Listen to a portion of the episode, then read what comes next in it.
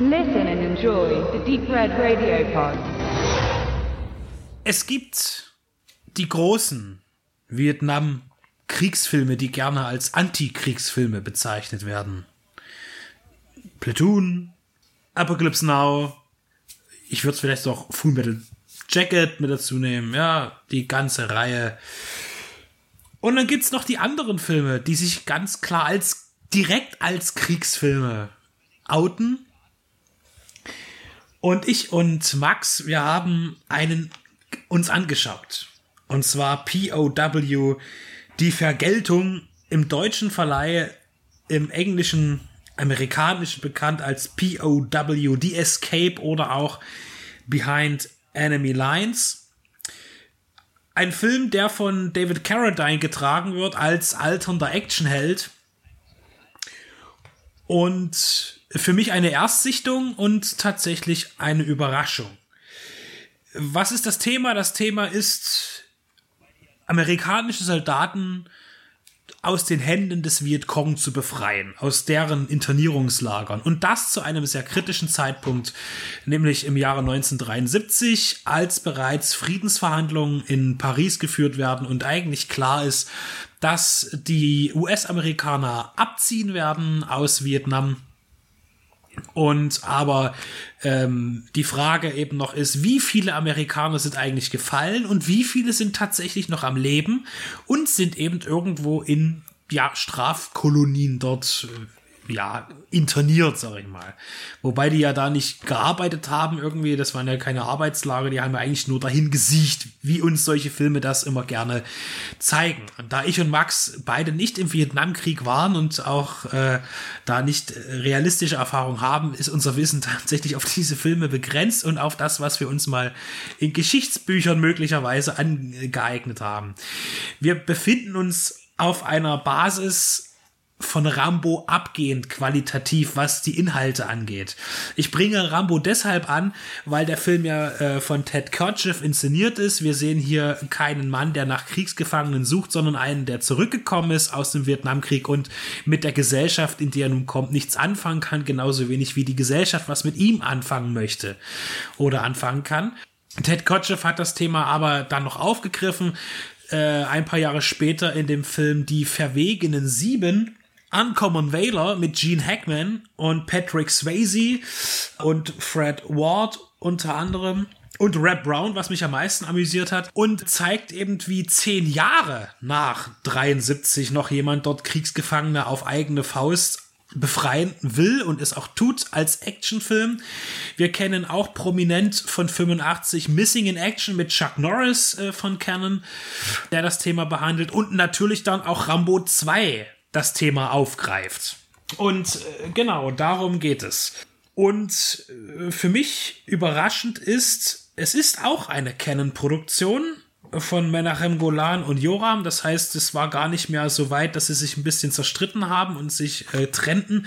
Das ist noch ein Gemeinschaftsprojekt. Der Film ist von 86 und zeigt für mich ein unglaublich entweder gut genutztes geringes Budget oder tatsächlich ein eher höheres Volumen für einen Canon-Film, weil der Film sieht tatsächlich sehr viel wertiger aus als viele andere Vertreter des Genres und auch Vertreter des äh, Canon-Films.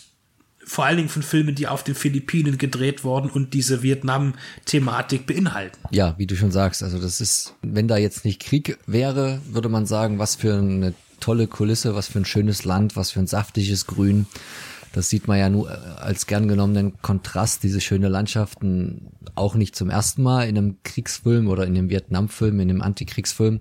Aber das wird hier auch sehr gut eingefangen, auch viel besser, finde ich, als auch in so vielen anderen Canon-Produktionen, wo die dann doch einen e-, etwas günstigeren Touch hatten. Hier wird irgendwie alles rausgeholt aus diesem philippinischen Standort und die gute Kameraarbeit, vor allen Dingen auch für eine B-Produktion, nicht immer zu erwarten. Äh, man erhofft sich's immer, aber hier war jemand am Werke. Ich weiß gar nicht, ob der, wir kommen ja dann auch noch auf den Regisseur zurück, ob der Kameramann wahrscheinlich auch äh, oft für Canon unterwegs gewesen, noch mehr gemacht hat. Aber das war auf jeden Fall einer, der hat da so ein bisschen meiner Meinung nach angezeigt, dass er es drauf hat. Also es gibt so eine, eine schöne Szene, wo die dann auch, ähm, die fliehen ja die ganze Zeit, das ist ja die Escape, wo die auf einem Fluss äh, in Kajaks dann in so einer kleinen Gruppe fahren und da ist er immer sehr doll auf dem, auf dem Wasser drauf mit sehr schönen Perspektiven, sehr beweglich. Ebenso, wenn ein, ein, ein Hubschrauberangriff gefilmt wird auf dieses Lager. Man will, soll da frontal reingehen, hat der oberste Befehlsgeber empfohlen und es ist eigentlich leider ein Hinterhalt und dieses Himmelfahrtskommando und das ganze Dorf des Vietcong wird dann zertrümmert. Es ist kein einziges Mal für mich ersichtlich gewesen, dass da irgendwie großartig äh, Miniatur kaputt gegangen ist, was ja auch nicht schlimm gewesen wäre. Vielleicht hätten sie das genauso gut gemacht, aber hier hat man nie gekleckert, sondern immer geklotzt und ähm, an Sets gebaut, was gebaut werden konnte und diese dann auch äh, auf höchst dramatische Weise dann auch wieder zerstört durch eine Vielzahl an Explosionen. Es fliegen andauernd Leute, aber sehr gut gemacht durch die Gegend. Ich fand es in dem Zusammenhang sehr spannend, dass wenn man den Abspann guckt, werden da genau zwei Stuntmen genannt. Ich hoffe, es waren nicht nur zwei, weil die haben, wenn dann, eine ganz schöne Arbeit ähm, geleistet, wenn das immer wieder die gleichen sind, die da irgendwie durch die Gegend flogen oder auch nicht. Das sind die, die überlebt haben, die da stehen. oh Gott, ja, dann, dann wurde einem das Denkmal gesetzt. Nein, also sie sind wunderschöne Bauten, äh, ob, ob das nur das Vor vom Anfang gewesen ist, ob das diese Brücken gewesen sind, die dann alle natürlich auch irgendwie kaputt gemacht werden aus taktischen Gründen oder dieses, dieses Endszenario, wo man dann äh, versucht, so einen Gipfel zu erstürmen. Halt, ihr hört es, keine, keine neuen Motive, da erfindet man nichts neu in dem Film. Das ist alles wunderbar zusammengeklaut. Oder so ein, ein, ein Vietcong-Posten, wo die amerikanischen Gefangenen GIs natürlich in diesen Wasserkäfigen gefangen gehalten werden. Das ist dann halt quasi wie Deer Hunter. Oder halt hinten raus so ein Lager aus Sandsäcken, so eine, eine Befestigung, aber so richtig mit viel Liebe zum Detail gebaut und am Ende wird halt alles äh, im großen Stile platt gemacht. Und das war halt schon beachtlich für einen B-Film, der halt unglaublich gute 90 Minuten zu unterhalten weiß, wenn man es denn schafft, die krude Aussage oder die, diese, diese klassische 80er Jahre, wir Amerikaner sind die Guten, ihr da drüben seid die Bösen, wir sind die edlen Kämpfer, auch wenn es ja hier zum Glück auch mal einen gibt, der so ein bisschen ausschert und auch so nur an sich selber denkt, trotzdem am Ende ja dann, wir spoilern ein wenig, natürlich geläutert wird und diese Läuterung erfährt er dann natürlich genau im Puff. also ähm, ist auch ein bisschen Humor mit drin, obwohl das ein, ein eigentlich sehr ernster Film ist. Also da ist nicht viel mit Lachen. Aber du hast natürlich immer diesen, diesen Draufgänger, der hier auch schon ein wenig über sein Zenit ist. Ne? Das ist ja nach Carradines Kung Fu Zeit. Er ist irgendwie Anfang 50, ähm, hat aber natürlich noch die Moves drauf, die er da wahrscheinlich an, in Kung Fu sich angeeignet hat. Aber es wird auch nicht übertrieben viel mit äh, Martial Arts gearbeitet. Es bleiben Soldaten, die vor allen Dingen Maschinengewehre benutzen und ähm, ja, die werden reichlich genutzt. Also wer wegstecken kann, dass die Aussage ein bisschen in eine Richtung geht und die US-Flagge wird dann noch aus der, aus der Gefahrenzone mit rausgetragen, um dann den einen noch zu bestatten. Und naja, ist sehr viel Pathos mit drin, aber halt sehr unterhaltsam. Ich finde zum Beispiel, die, die packen also alles rein. Also ich habe das mal, du hast einmal diese Gefangenenlagerszenerie. Du hast eine Flucht mit dem LKW, der unter Beschuss ist und permanent und Verteidigung. Dann Kanufahrt zu Fluss. Dann gibt's eine Hahnkampfkneipe. Dann halten und verteidigen und auch das taktische Zerstören einer Befestigung auf irgendeinem Hügel. Das heißt, aus sämtlichen Motiven eines Vietnamkriegsfilms hast du alles da drin. Und genauso eben auch, äh, wo eben noch die, die, die A-Filme, sage ich mal, mehr differenzieren und auch verschiedene Ansätze zeigen bei der Darstellung der Bevölkerung, so ist der, der, der Vietnamese hier per se der Vietcong, der eben böse, gierig, brutal ist. Die Frauen sind Huren, die Männer sind böse und äh, zum Beispiel auch eine krasse Szene mehr im Final, wo dann auch der Vietcong einfach ein Kind in die Luft sprengt, äh, weil es gerade auf der Straße rumläuft. Und das ist schon ziemlich hart. Also da gibt's auch da wird auch nicht differenziert. Das ist ziemlich übel. Und du hast dann eben auch prägnant natürlich eigentlich den, wo ich dachte, der wird dann so ein bisschen der Verbündete, wenn sie flüchten aus diesem Kriegsgefangenenlager, in dem sie ja äh, dann einsitzen müssen, gibt es diesen, diesen, diesen Befehlshaber von dem Lager vom Vietcong, der aber eigentlich auch äh, der, der schlechteste Kommunist aller Zeiten ist. Der ist halt will eigentlich nur seine ganze Kohle, die er sich da äh, gerafft hat, angehäuft hat, außer Landes bringen und will nach Amerika, weil er da auch irgendwie Verwandte hat und schließt so ein bisschen Deal mit denen. Und das ist auch eine tolle Szene übrigens, die, die lustigste, wo die halt diesen, diesen Pakt schließen und dann halt fahren. Er will sein Geld über die Grenze schmuggeln und er nimmt sie mit, um sie halt in die sichere Zone zu bringen. Und dann stehen sie an diesen Grenzposten und der eine Typ rennt da ewig rum, guckt, was könnte in dem Tanklastwagen sein und die zittern da drin, was ist nur los? Und bla bla, die Szene dauert ja ewig, der läuft da ewig rum und du denkst, oh Gott, kommen sie jetzt über die Schranke und dann so, nee, nee, Moment mal, wir durchsuchen alles ihr wollt nach Hanoi, das ist die völlig falsche Richtung. Das ist ja auch super intelligent, einfach in Vietnam äh, nach, nach Süden zu fahren und sagen, ich will nach Hanoi, ja, was im Norden liegt. Aber gut. Jedenfalls haben wir eben diesen, auch, auch diesen, diesen schmierigen Typen, der von Marco gespielt wird. Auch toll, wenn, wenn Japaner Vietnamesen spielen. Aber dem Amerikaner ist das ja egal. Der halt da auch diesen, auch nur eigentlich, den, den einen Funken, wo man sagt, der will sich jetzt irgendwie noch, ist auch am Ende ein Arschloch. Ne? Äh, was ich noch recht spannend finde, ist, ich habe was entdeckt für uns beide eigentlich. Äh, vielleicht ist dir das gar nicht so aufgefallen. Äh, wir haben, wir gucken ja gerne mal Filme, wo Männer merkwürdige Bartwüchse haben. Ich erinnere mich zurück an eine wunderbare Besprechung von uns beiden zu äh, Amputiert hieß der Film, genau. Und hier habe ich mich gefragt, wie viele Nachdrehs gab es bei einzelnen Szenen? Weil es ist teilweise bärig lustig zu schauen, wie die Bärte aussehen bei den Menschen, die da mitspielen. Da gibt es manche Bärte, die sehen aus, als wären sie angemalt.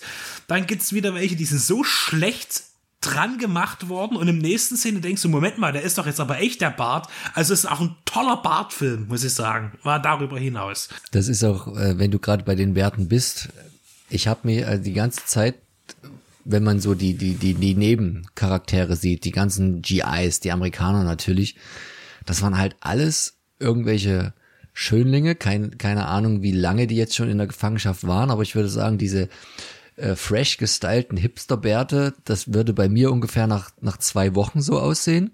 Die waren auch alle nie so richtig dreckig, sahen irgendwie so richtig gut aus, als wären sie eigentlich so äh, Calvin Klein Unterwäschemodels äh, in Wirklichkeit ich fand jetzt, die waren jetzt alle keine schlechten Schauspieler. Ich fand, da hat man jetzt keine Totalausfälle gehabt. Die haben ihren Job alle ganz gut gemacht und es waren ja auch ein paar bekannte, kennst du sie ja noch eher kennen Gesichter dabei, unter den GIs zumindest.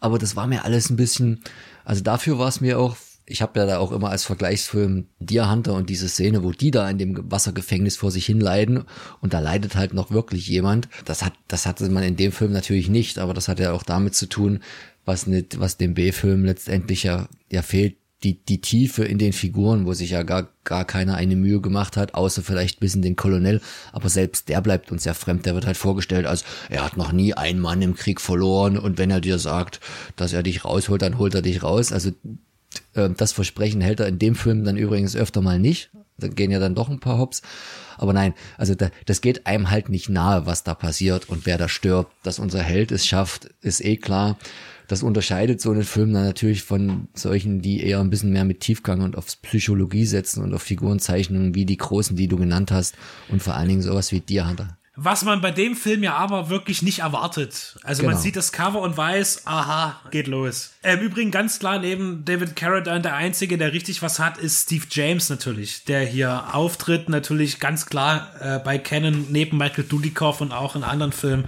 auch in Einzelproduktionen äh, erfolgreich war, der ja auch viel zu früh leider gestorben ist in den 90ern, frühen 90ern. Es ist so, so ein typisches Ding M16 gegen Kalaschnikow-Film. Ja, es, es ist einfach. Also, und da bin ich jetzt noch mal beim technischen Faktor.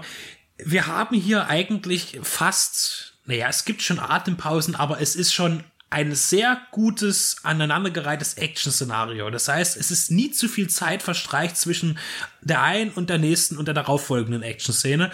Und was hier wirklich großartig ist, es wird richtig viel Großraum-Action gezündet. Also was hier explodiert, was hier für eine Pyro angeboten wird in dem Film und wie sie inszeniert ist, das habe ich selten gesehen in Filmen dieser Kategorie, auch von Canon nicht. Das kenne ich auch nicht aus Missing Action, selbst im zweiten Teil, im dritten sowieso nicht.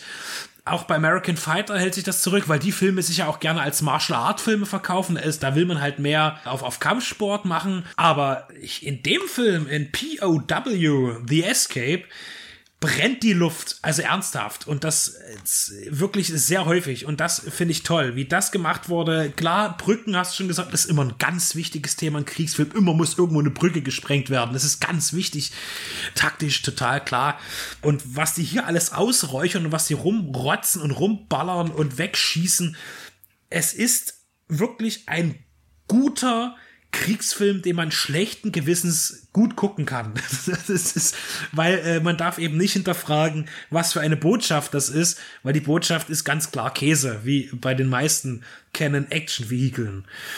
Aber ich bin da wirklich toll. Äh, es war die Philippinen, dass es die überhaupt noch gibt, ist ja ein Wunder. Was die da, was die Amerikaner da alles abgefackelt haben, die müssen da so viel nachforsten, glaube ich. Also heute ist es ja weniger, aber es ist ein gutes Beispiel für einen inhaltlich fragwürdig, aber dennoch sonst gut inszenierten Kriegsfilm. Ganz klar Kriegsfilm.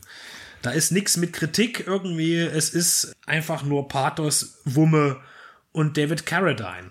Und wir, du, wir wollten noch auf den Regisseur zu sprechen kommen. Das ist nämlich hier gar kein so bekannter Name. Das ist hier der äh, Gideon Amir. Das ist tatsächlich sein Debüt als Langfilmer. Und er hat auch nicht viel gemacht. Und er gehört natürlich in diese Canon-Riege rein. Er ist auch äh, ein Israeli und damit natürlich mit Menachem Golan und Joachim Globus sicherlich gut bekannt. Also die kannten sich, glaube ich, da alle ganz gut. Und der, der war halt im Produktionsteam überall mal dort mit tätig. Und da wird man einfach einen rausgepickt haben, wir brauchen einen günstigen Regisseur, vielleicht kann der ja was.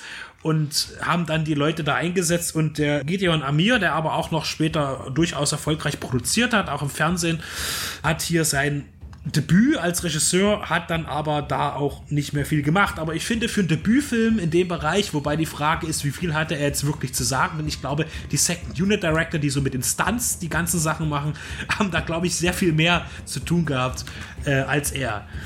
Genau, rausgekommen von Koch Media und Explosive Media. Leider keinerlei Extras, immer ein bisschen schade bei so einem alten Stoff. Bildqualität fand ich meistens okay, da gab es immer mal so einzelne Filmrollen gefühlt, wo es dann mal ein bisschen absackte.